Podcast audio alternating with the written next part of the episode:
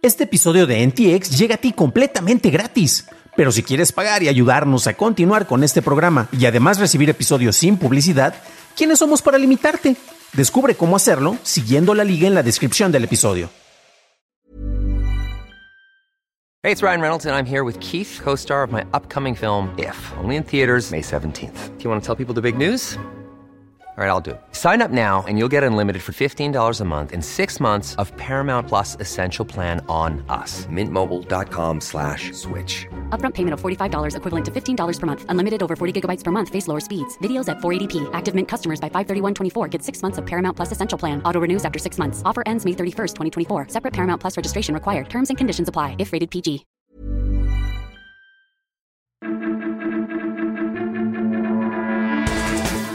Nueva CEO en Twitter, lo nuevo de Google I.O. y entra en vigor la nueva ley Buya.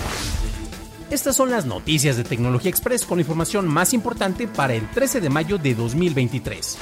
En México, la plataforma de criptomonedas Volavit cerrará operaciones el próximo 9 de junio después de nueve años de funcionamiento.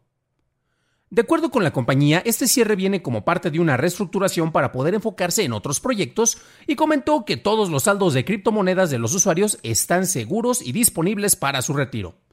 De acuerdo con su comunicado, cuestiones como la ley FinTech y la postura del Banco Central de México respecto a las criptos hacen que las regulaciones sean poco favorables para el crecimiento del uso de las divisas digitales. Volavit surgió en 2014 siendo la primera plataforma en el país enfocada en transacciones en criptodivisas. Tras un anuncio especulativo vía un tweet, se confirmó que Linda Yacarino será la nueva CEO de Twitter. Previamente se desempeñó como la presidenta de publicidad y asociaciones a nivel mundial para NBC Universal. De acuerdo con Elon Musk, Linda se enfocará en las operaciones de negocios mientras que él se enfoca en el desarrollo de tecnología y diseño. Durante la conferencia de Google I.O., la gran G presentó nuevas piezas de hardware. Entre ellas está el Pixel Fold con una pantalla exterior de 5.8 pulgadas que al desplegarse se convierte en una tableta de 7.6 pulgadas. Puedes preordenarla y tiene un costo de 1.799 dólares. Además, también se presentaron el teléfono Pixel 7a con una pantalla de 6.1 pulgadas con un costo de 499 dólares, así como un dock para poder utilizar la Pixel Tablet y así usarla como una pantalla inteligente. Este dock tiene un costo de 499 dólares. Continuando con el gran evento de Google, la mayor parte de este se enfocó en los logros de la compañía en el desarrollo de inteligencia artificial. Algunos ejemplos dados fueron las funciones de Snapshot que te mostrará un resumen a las preguntas hechas en búsquedas, con enlaces a modo de bibliografía. Por otro lado, su herramienta Musical.ly podrá convertir texto en canciones, con lo cual podrías pedirle música de fondo de jazz conmovedor, pero no podrás solicitarle imitaciones como pues invéntate una canción de Rosalía. Está disponible en la aplicación de AI Test Kitchen tanto en Android como en iOS y en web. Otra herramienta es el proyecto Tailwind, el cual te permite usar un asistente entrenado específicamente con tus propios documentos almacenados en Google Drive. Finalmente, habrá una nueva herramienta generativa en Google Workspace, la cual te ayudará a escribir, tanto en Docs como en Gmail, así como crear imágenes para presentaciones de Google. Pasamos a la noticia más importante del día, y es que el pasado 8 de mayo se hizo oficial la nueva Ley de Ciencia, Tecnología e Innovación al ser publicada en el Diario Oficial de la Federación. La nueva legislación está relacionada con la regulación de recursos otorgados por el Estado para fomentar investigación y se busca un enfoque en temas de interés público nacional, así como enfocar los apoyos en posgrados a quienes trabajan en instituciones públicas, excluyendo a estudiantes y académicos de instituciones privadas. La ley ha sido ampliamente repudiada por el sector académico. Esas fueron las noticias y ahora pasamos al análisis, pero antes de hacerlo ya sabes qué hacer. Por favor, déjame una calificación de 5 estrellitas en Apple Podcast o en Spotify o un like en YouTube que no te cuesta nada. Y por cierto, hablando de YouTube, gracias a nuestros nuevos suscriptores como María Rosa Candemarchi y Marco71 Plus. Bienvenidos a bordo, camaradas. En esta semana tenemos tres noticias relevantes que merecen un poco más de comentario, así que vámonos por partes de la menor a la mayor. Vamos a empezar con la ruta del nuevo Twitter. Y bueno, es que empezamos con el anuncio de que vamos a tener una nueva CEO. Esto viene después de que Elon Musk había tuiteado de que, ah, ya tengo una nueva sucesora, va a ser una mujer, vamos, ella va a entrar en operaciones como en seis semanas. Y debido a que medios como el Wall Street Journal y Axios revelaron que era que Linda Yacarino había tenido unas cuantas charlas con Elon Musk y que ella era probablemente quien iba a quedar con el puesto, se tuvieron que acelerar distintos procesos. Ella originalmente eh, pues eh, había presentado su renuncia, iba a tener un periodo como de seis semanas para terminar algunas funciones, tenía algunos eventos muy importantes por hacer con NBC Universal, donde ella prácticamente iba a ser la presentadora en, en dichos lugares y en dichos eventos. Pero pues resulta que ya con esta cuestión se tuvieron que adelantar las cuestiones eh, de manera forzada y tuvo que renunciar eh, para que fuera prácticamente pues de manera inmediata.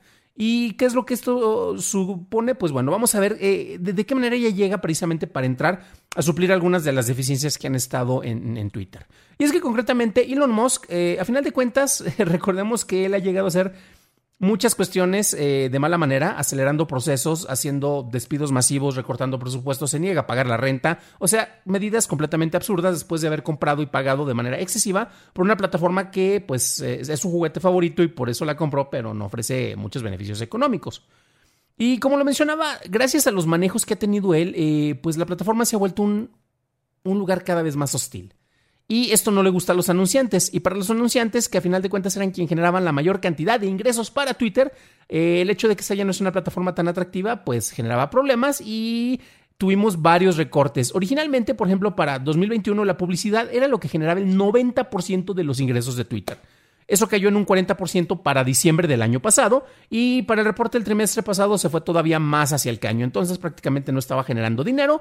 Elon Musk trató de reforzar con algunas cuestiones con las suscripciones en Twitter Blue, pero recordemos que Elon Musk vive en una burbuja y sus fans también. Y en los que dicen, algunos que dicen que no son sus fans, pero están ahí al pendiente de cualquier estupidez que haga esta persona. Y en parte, híjole, ustedes saben que no me gusta reportar noticias de él, esta sí es más importante, pero pues también a veces entramos en el juego ya que son noticias que llaman la atención. Pues Elon Musk creía que lanzando las suscripciones primero a 20 dólares todo el mundo se las iba a comprar. Oh, claro, sí, desde luego, ni más.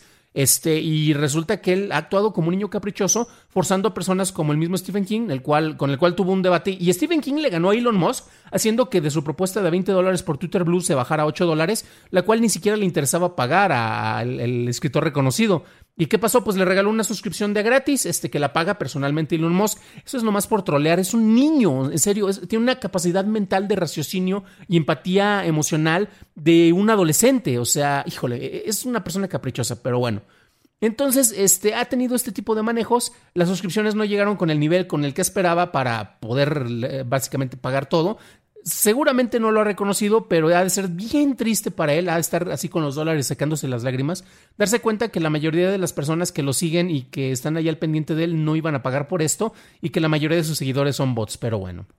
Yacarino es una figura que tiene bastante presencia dentro de los medios. Ha trabajado, eh, trabajó en Turner primero, después estuvo trabajando en NBC, él estuvo también, e, ella, perdón, estuvo trabajando también en, por ejemplo, en el Consejo de Deportes y Nutrición para el, el, presidente Donald Trump en la administración anterior, y ella también está muy metida en el Foro Económico Mundial en distintos departamentos impulsando la diversidad laboral. Esto es muy importante para Twitter porque recordemos que con la entrada de Musk se volvió un entorno para los trabajadores completamente agresivo y súper machista, para que decimos que no. Elon Musk también híjole, esta predicción espero que no se cumpla, pero recordemos que ha tenido distintas acusaciones eh, precisamente en las cuales él eh, está preocupado por embarazar a cuanta mujer se le ponga enfrente y a ver si no pasa lo mismo con esta que va a ser su nueva CEO. Yo creo que ya va a aguantar vara, válgame la expresión, va a aguantar los caprichos de Elon por lo menos por un año. Eh, ¿Por qué? Porque imagínate que te ponen una chamba que es increíblemente retadora, o sea, ella de ser una figura estratégica precisamente en, medios de comunicación, en marketing, ahora pasa a ser CEO de una compañía de tecnología que tiene muchísima visibilidad. Y si logra ser la que pone orden ahí, no hombre, va a ser una de las figuras mejor posicionadas por su tremenda capacidad. Tal vez no al nivel de Sacha Nadella cuando él llegó a Microsoft, que le dio una vuelta impresionante, pero seguramente sí mucho más arriba de, ¿cómo se llamaba la CEO de Yahoo?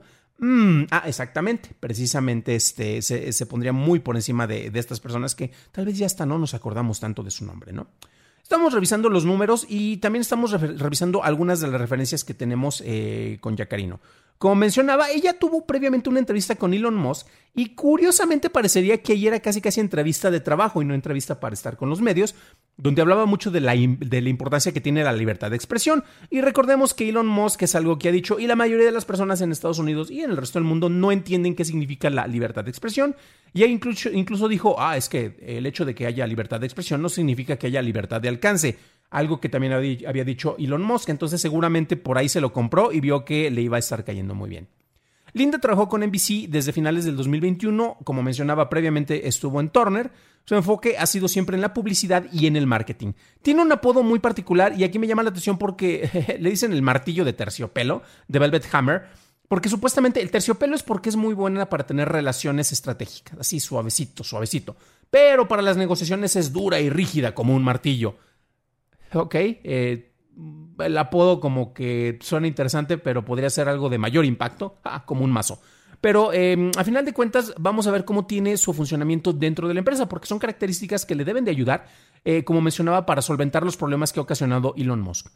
Ojo porque, paréntesis cultural, previamente se anunció que Tucker Carlson, uno de, básicamente, no uno de los comentaristas eh, noticiosos más importantes, el comentarista noticioso mejor pagado y más importante en Fox News, el más visto, polémico, divisivo, conservador, apoyaba a Trump, este, y es muy controversial y él salió de Fox, lo despidieron después de algunos asuntos peculiares donde hubo distintas eh, demandas por parte del organismo que, hizo los sistemas de votación que él cuestionó, ya saben, para defender la, supuesta victoria del presidente Trump.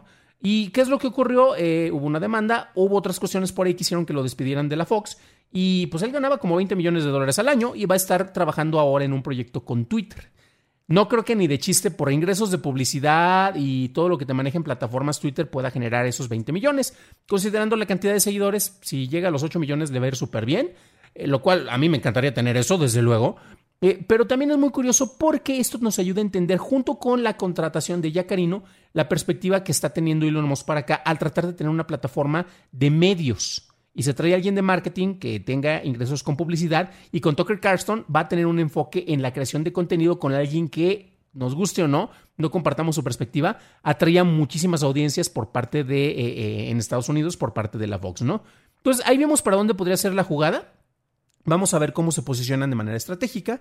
Y también aquí hay un pequeño detalle. Había un amigo que me preguntaba qué tanto afectaba eh, el hecho de que tuviéramos la entrada de Yacarino como CEO de Twitter. Honestamente, dentro de los manejos prácticos no afecta mucho. Elon Musk va a seguir como niño caprichoso, tuiteando, haciendo estupideces, lo que él quiera se lo va a decir a Yacarino que lo tenga que hacer. Recordemos que así fue como despidió también previamente, cuando tuvo distintos desacuerdos con el anterior eh, eh, CEO de Twitter al cual lo despidió a la primera de cambios porque, ojo, también ahí el anterior CEO de Twitter le ganó en las demandas y lo obligó a comprar una compañía que ya ni quería comprar, Elon Musk. Entonces, e, él va a seguir de caprichoso y lo que él quiera eh, se va a hacer. Él está muy enfocado en hacer su aplicación X, en la cual quiere tener una mega aplicación donde se haga todo.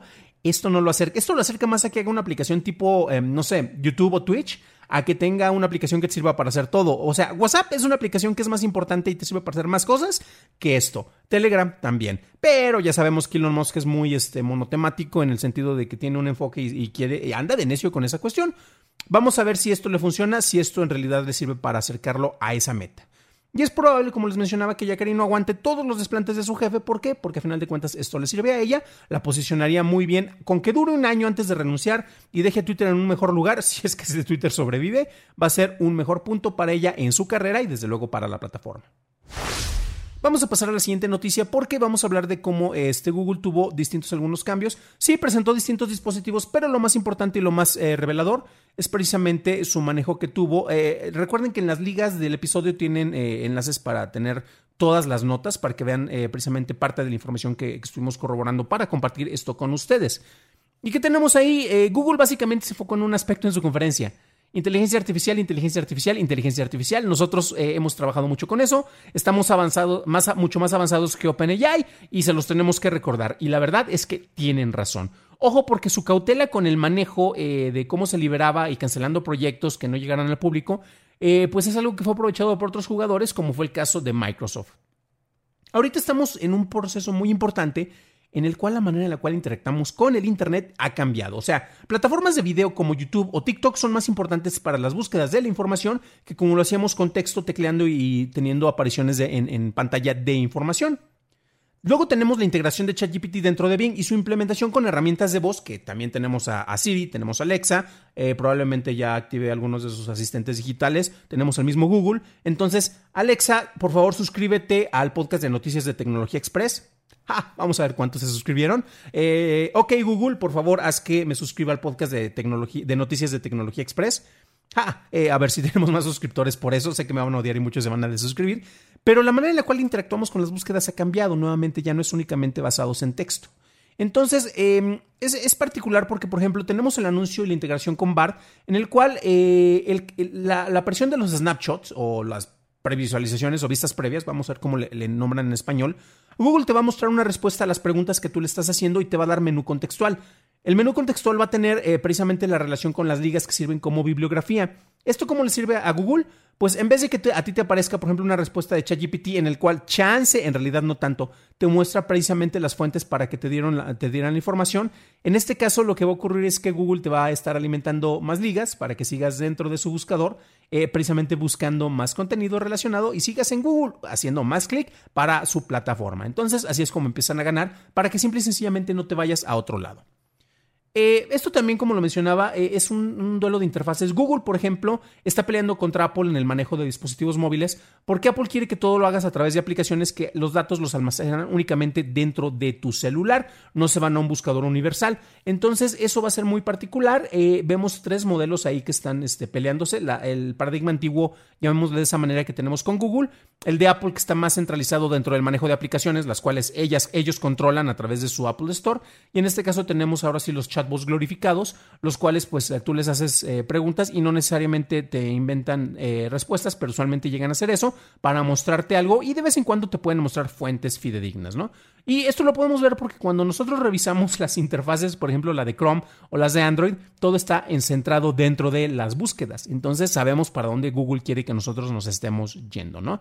Y también, ojo, porque aquí tenemos un detalle que tiene que ver eh, por ejemplo, hemos visto pruebas que hacen distintos usuarios en el cual, oh no, este, el chatbot eh, me hace comentarios románticos y quiere que deje a mi esposa. O no, este, una, por ejemplo, una, una modelo o una, este, eh, TikToker creó una, una, personalidad alternativa, una influencer, para que los fans se comunicaran con esta inteligencia artificial que representaba precisamente a esta figura, hiciera una figura femenina, para que sus fans ahí le estuvieran haciendo preguntas. Y tuvo que resetearla de volada porque las preguntas que le hacían eran cada vez más insinuosas, como para tratar de seducirla. Eh, comentarios que no son tal vez aptos para todo público. Y es interesante porque estamos viendo que para qué queremos las inteligencias artificiales, para cosas no aptas para todo público, para este, incitarlas a tener otro tipo de actividades. Y un pequeño recordatorio, amiguito si una inteligencia artificial en el futuro quiere destruirte, a final de cuentas va a ser porque nosotros los hemos entrenado de esta manera y cada vez se tienen que poner agresivos o este, restrictivos porque saben que somos bien gandallas y pues eh, tal vez hasta queremos enamorarnos o hacer algo más con todas ellas. Pasamos a la última noticia y esta sí me hace em, tener sentimientos muy particulares. Eh, tenemos precisamente que la CONACID cambia su nombre a CONACID, le agrega un H por ahí. Y trae modificaciones que van más allá de la inclusión de un H, como vieron en la portada de este bonito episodio que, tenemos en YouTube, ¿no? Y este cambio no es únicamente cosmético. Recuerden nuevamente, las ligas se van a poder encontrar cómo se incluye el decreto dentro del diario oficial de la federación, eh, lo cual hace que este decreto entre de manera oficial dentro de la legislación. Vamos a ver muchos de los detalles, eh, los cuales a mí me tienen, mm, honestamente, muy, eh, híjole, molesto, no hay otra manera para, para expresarlo, ¿no? Y estas modificaciones eh, podrían parecer loables. Hay que leerlo precisamente para entender qué es lo que está diciendo. Aquí tenemos todas las reformas. No se preocupen, este, les voy a dar un resumen, pero aquí tienen todo para que lo puedan revisar, para que vean que no me estoy inventando ni sacando información de la manga, ni que yo fuera ChatGPT.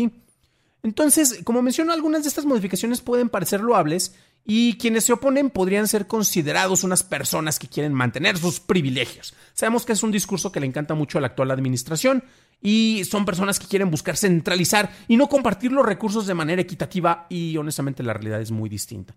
Dentro, de esto se maneja eh, aspectos como el manejo de las becas para estudiantes y para posgrados. Vamos a ver algunos detalles más adelante, ¿no? El nuevo organismo se va a enfocar en temas que forman, parte de los programas nacionales estratégicos y buscan, cito textualmente, un mayor compromiso social como la investigación en inmunoterapias o problemas como la vivienda o migración.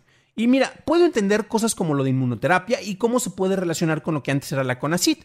Eh, pero cuestiones de impacto social como la migración, hay otros institutos que hay y tenemos un instituto de migración de entrada. ¿Y por qué no se enfocan precisamente en áreas que estén enfocados únicamente en... ¿Por qué no se enfocan para que se enfoquen? ¿Por qué no se centran en, departamentos y áreas enfocadas únicamente en estos sectores para que no le quiten recursos a algo que de por sí ya tenía pocos recursos? Originalmente se planeaba tener una meta del 1% del, del Producto Interno Bruto Nacional que se dedicara a desarrollo e investigación en ciencia y tecnología y estamos todavía muy lejos con eso. Y con esto de que le vamos a agregar las humanidades dentro de las ciencias y las tecnologías en el mismo departamento, pues se le va a quitar cada vez más presupuesto, ¿no?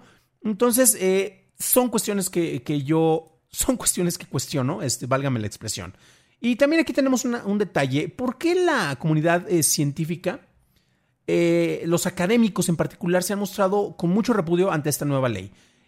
no es porque los ingenieros digan que ya no quieren compartir espacio con los comunicadores como yo, o tal vez, o con los historiadores como yo, o con los psicólogos. Yo no soy psicólogo, pero bueno, este, y eso de incluir las humanidades eh, pues va a ser que yo, por ejemplo, como investigador de ciencia y tecnología, eh, yo ya no pueda trabajar en el desarrollo de tecnología basada en la baba de nopal para impulsar vehículos ecológicos. Eso lo redacté como chiste, como broma. Pero estoy seguro que alguien en el Instituto Politécnico Nacional tiene una investigación. Si no la hizo ya, la va a hacer después de escuchar este programa, porque sabemos que allá todo lo quieren hacer con, con nopal o con maíz. Pero bueno, entonces ya no me voy a poder enfocar en eso. Ahora voy a tener que enfocarme en asuntos de interés público nacional. Ya vimos de dónde salen. Y me tengo que enfocar en algo comprometido con la sociedad. Eso es pura verborrea, eso es puro bies. O sea, ay, pero bueno. Eh, no se necesitan tener más de dos neuronas activas para ver que esto es puro populismo barato, el cual es consistente con los manejos de una administración que no entiende que la academia y la investigación no están peleados con lo que ocurre en la sociedad. El imaginar que los catedráticos y los investigadores viven en una torre de cristal, así como de película de Superman, eh, como en Krypton, y están aislados de toda la sociedad y no tienen problemas porque les llueve el dinero, eh, es algo que honestamente es absurdo y solo basta ver los salarios de los catedráticos e investigadores para entender que son de la misma realidad en la cual estamos todos los demás. Vamos a ver algunos de los cambios que precisamente se están proponiendo dentro de esta, dentro de esta ley eh, y qué es lo que, lo que nos vamos a encontrar. Como mencionaba, la inclusión del H parece un cambio cosmético, pero no es casualidad. Y al mismo tiempo se están dando más posiciones a figuras políticas que científicas dentro del mismo instituto. Y además integran elementos como representantes de la Secretaría de la Defensa Nacional y la Marina. Y esto llega a militarizar el Consejo. Ni Calderón se atrevió a tanto. Se está metiendo figuras y miren, el Ejército Nacional tiene algunas de las mejores universidades que hay en el país. En cuestiones de medicina están súper avanzados, o sea, son personajes comprometidos, tienen instituciones geniales, pero en manejo de investigación y de desarrollo, por favor, alguien que tenga más información y que me pueda compartir esos datos, me interesaría saber qué es lo que se ha estado haciendo en comparación con lo que hace la CONACID y que esto justifique para que se integren dentro de la misma CONACID. De la Marina, eh, en manejo de defensa, en manejos militares, están mucho mejor incluso que los del ejército. Ahí hay algunas disputas, eso es un asunto político, no me voy a meter tanto allá. Pero ¿por qué carajos los están integrando allá? ¿Por qué? ¿Por qué lo dice el presidente? Así de simple. Entonces, eh, como ya lo mencionaba, son cuestiones que se tienen que destacar porque no se están incluyendo más figuras de universidades. No se están metiendo más figuras de institutos públicos que se dediquen a la investigación. Se están dando más lugares a figuras políticas y a figuras militarizantes. Eso definitivamente no debería estar pasando por allá. Y como les mencionaba, de universidades privadas, ni hablemos porque son el diablo, vienen del neoliberalismo voraz, e incluso lo que son las becas para los estudiantes y los posgrados se van a enfocar únicamente en personas que colaboran con institutos públicos. En vez de otorgar más recursos para que estos se destinen para que las universidades públicas puedan mandar a más personas a posgrados, vamos a quitar a un sector que consideramos privilegiado y que en el caso académico créanme que no lo es, y vamos a dedicarlo únicamente para allá. De esta manera, ah, claro, estamos impulsando un desarrollo para quienes más los necesitan, pero no es cierto, porque estás quitando también recursos a personas que también lo necesitan. Entonces, esas maromas, honestamente, son absurdas. La intromisión por parte del gobierno en el manejo del organismo es lo que yo encuentro mucho más preocupante. Porque cuando le estás dando más control a las autoridades sobre lo que ocurre, vamos a ver cómo estos administran los recursos. Por un lado, y vamos a citar textualmente, se están buscando garantizar las libertades de investigación, de, de, cátedra y de expresión. Suena bien bonito, pero basta ver lo que se ha estado proponiendo con los nuevos planes educativos en los cuales ni siquiera tenemos libros de texto gratuitos listos, cuando se hizo una modificación muy al vapor, eh, muy improvisada y que es vil propaganda y que no nos sorprenda. Cada que tenemos un sexenio distinto, el nuevo poder, el nuevo partido busca meter ciertas cuestiones adoctrinantes dentro de los, de, los libros de texto para la educación, pero este gobierno se está volando la mancha. Pura, pura doctrina política en la cual hasta las matemáticas no tienen valor, son ciencias neoliberales, podríamos dedicarlo de alguna manera. Entonces, cuando a mí me vienen a hablar de que se garantizan las libertades de investigación, cátedra y expresión, yo digo, BS.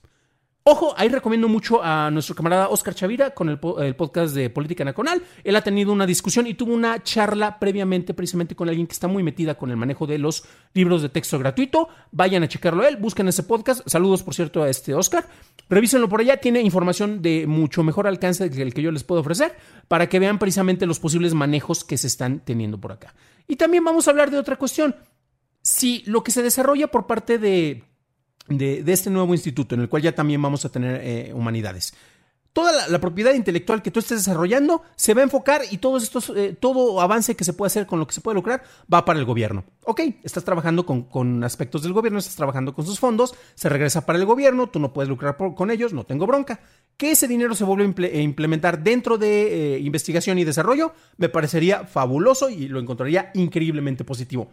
Pero tenemos dos antecedentes tremendamente preocupantes. Uno de ellos, no sé si se acuerdan de la vacuna patria, una vacuna en la cual se, les encargó por ahí el desarrollo en la CONACIT, así como unos respiradores para cuando estábamos con los tiempos de COVID, eh, que yo todavía ando con el post-COVID, así que si se me falta el aire, pues es, es por eso. ¿Y cómo vamos con los resultados con esas cosas? Entonces, ese tipo de antecedentes nos ponen a cuestionar que se puede hacer un manejo adecuado sobre el uso de estos recursos.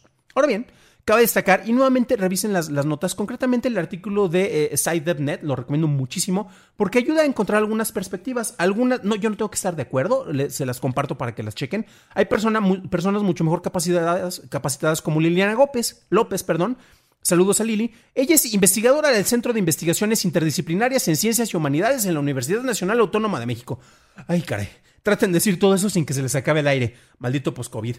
Y en una entrevista precisamente con este medio, que les recomiendo que chequen eh, muchas de las notas que ella tiene, donde está a favor de la propuesta, en otras cosas no tanto, y se comparan puntos con, otros, otro personal académico que está por allá.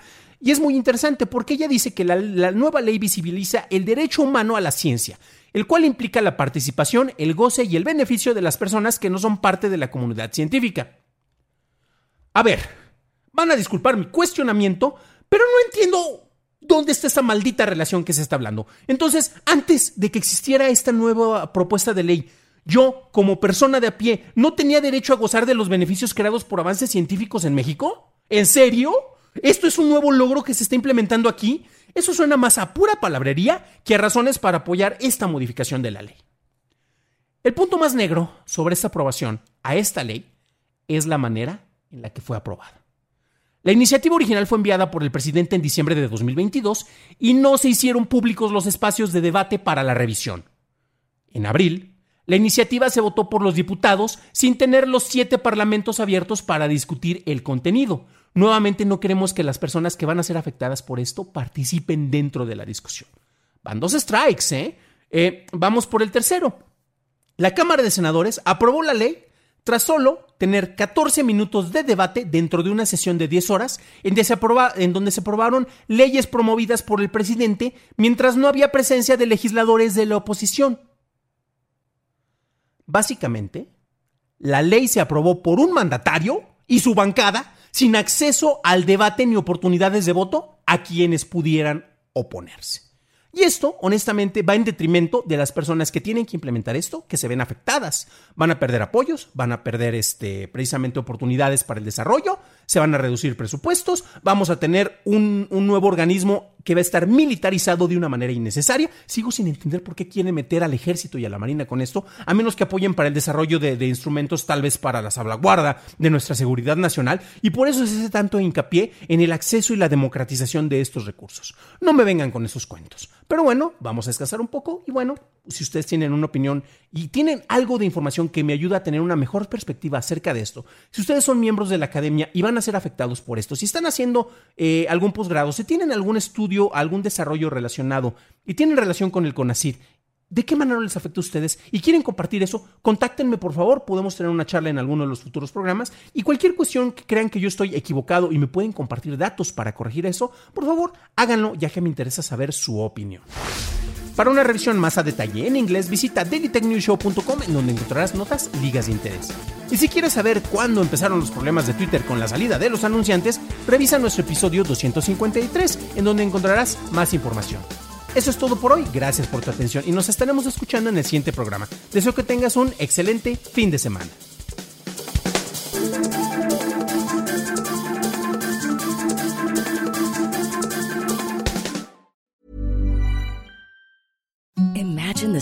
Softest sheets you've ever felt. Now imagine them getting even softer over time. That's what you'll feel with Bowl and Branch's organic cotton sheets. In a recent customer survey, 96% replied that Bowl and Branch sheets get softer with every wash. Start getting your best night's sleep in these sheets that get softer and softer for years to come. Try their sheets with a 30-night guarantee. Plus, get 15% off your first order at bowlandbranch.com. Code BUTTERY. Exclusions apply. See site for details.